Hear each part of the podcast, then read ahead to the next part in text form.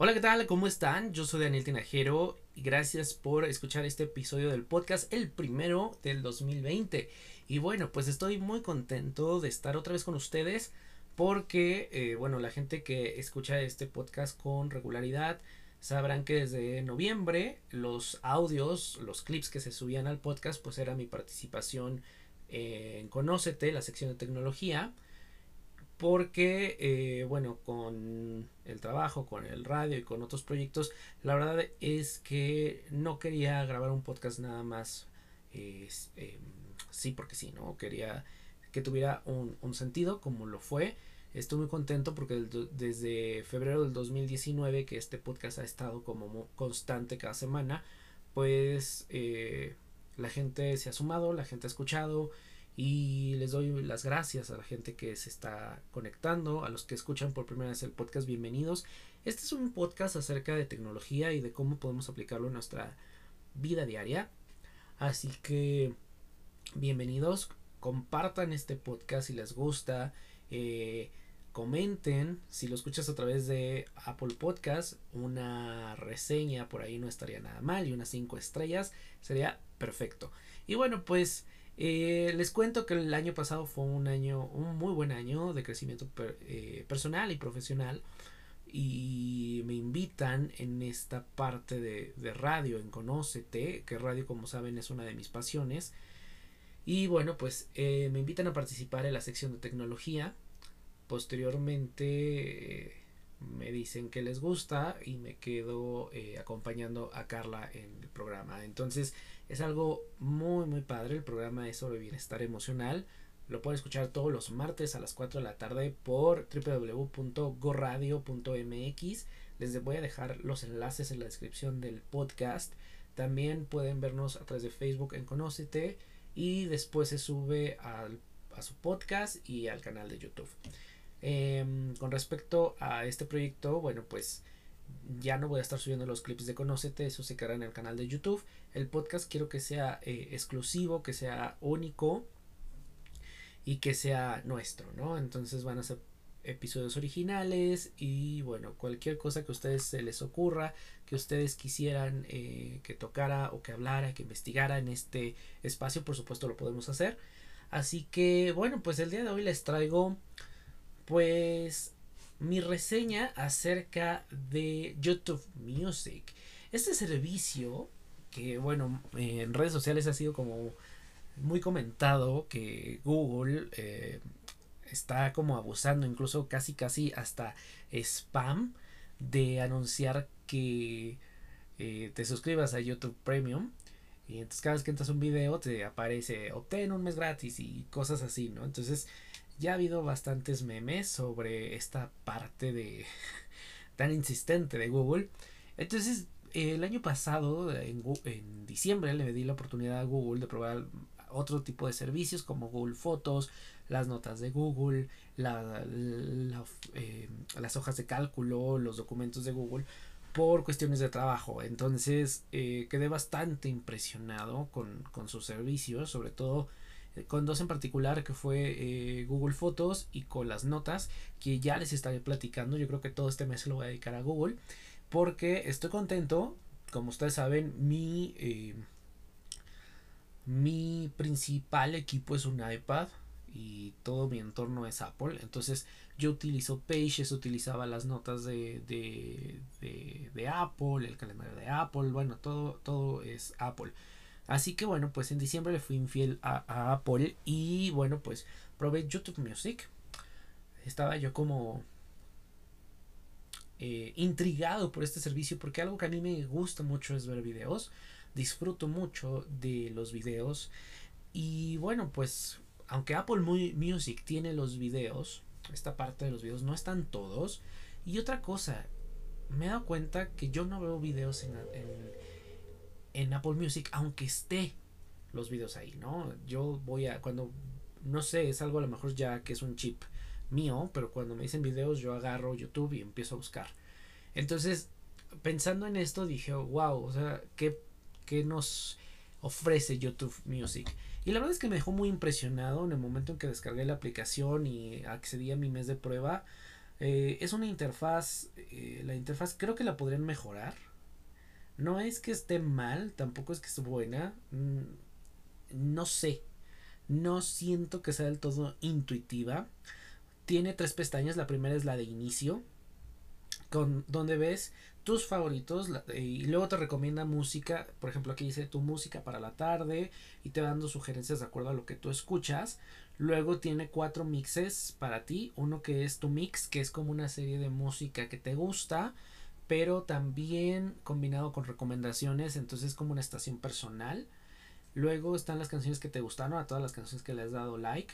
Luego está Mix para descubrir, que son recomendaciones personalizadas. Y luego Mix de nuevos lanzamientos. Entonces aquí eh, tienes como un playlist de toda la música nueva que que hay de acuerdo a los artes que te gustan y luego ya vienen recomendaciones como por ejemplo eh, a través de ubicación dice por ejemplo eh, utiliza tu ubicación que es algo que a la gente no le gusta mucho porque aquí dice parece que estás en casa y te ofrece una serie de playlists que dicen ritmos relajados y luego viene cantando a coro otra recomendación de los tops videos del 2019 luego viene la sección de nueva música y bueno pues así varias recomendaciones pero entre tanto siento que te pierdes y de repente me siento así como que no sé em, qué escoger.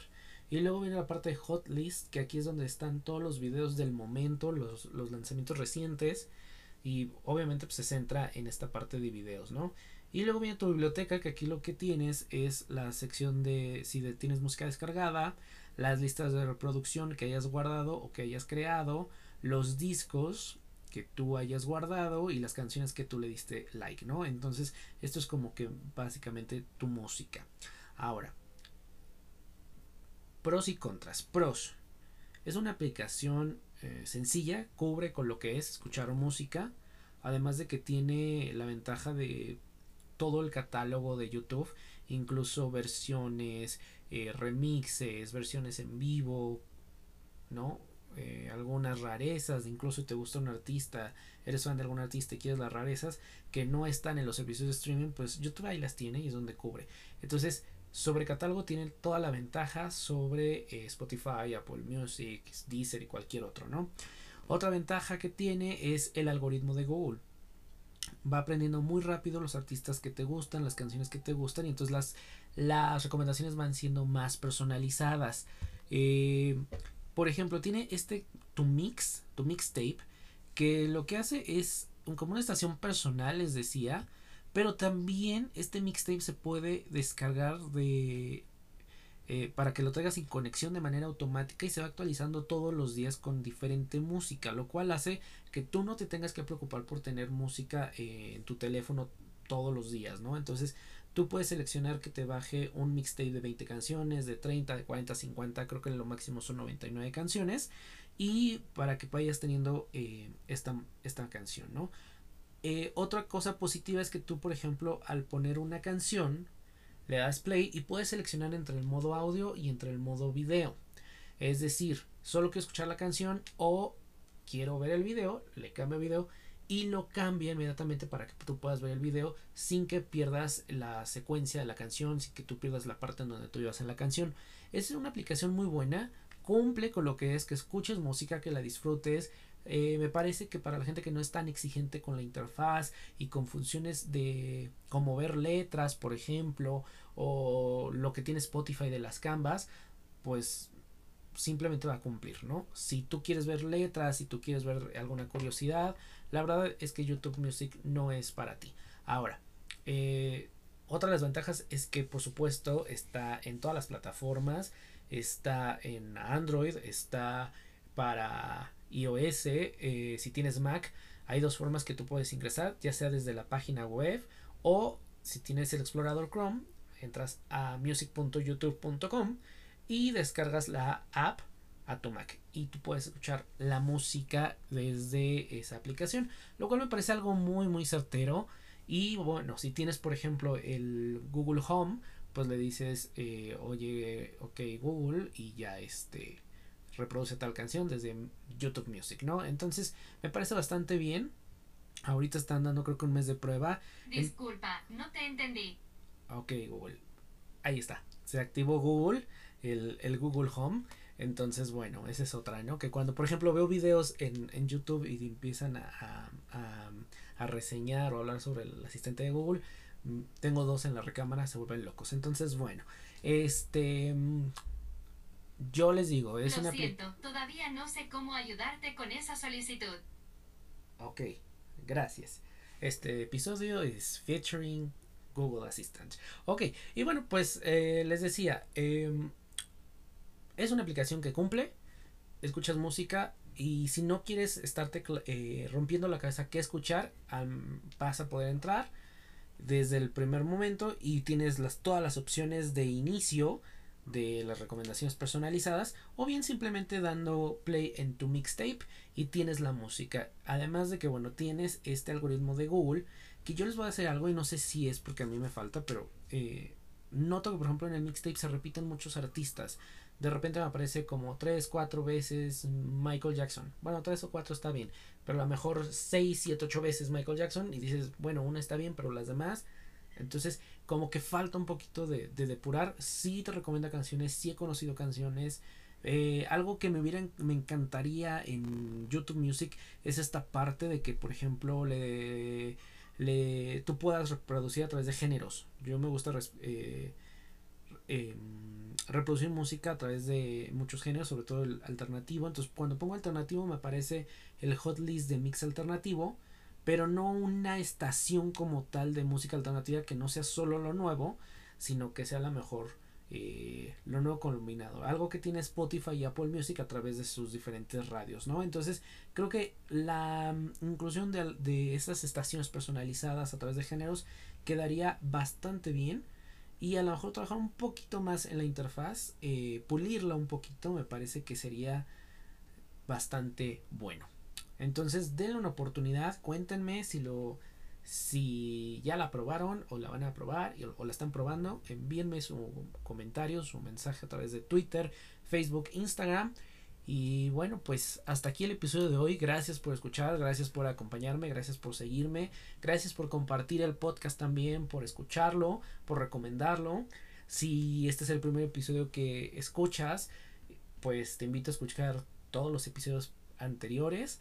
Y bueno, pues eh, yo soy Anel Teajero y esto ha sido todo. Hasta la próxima.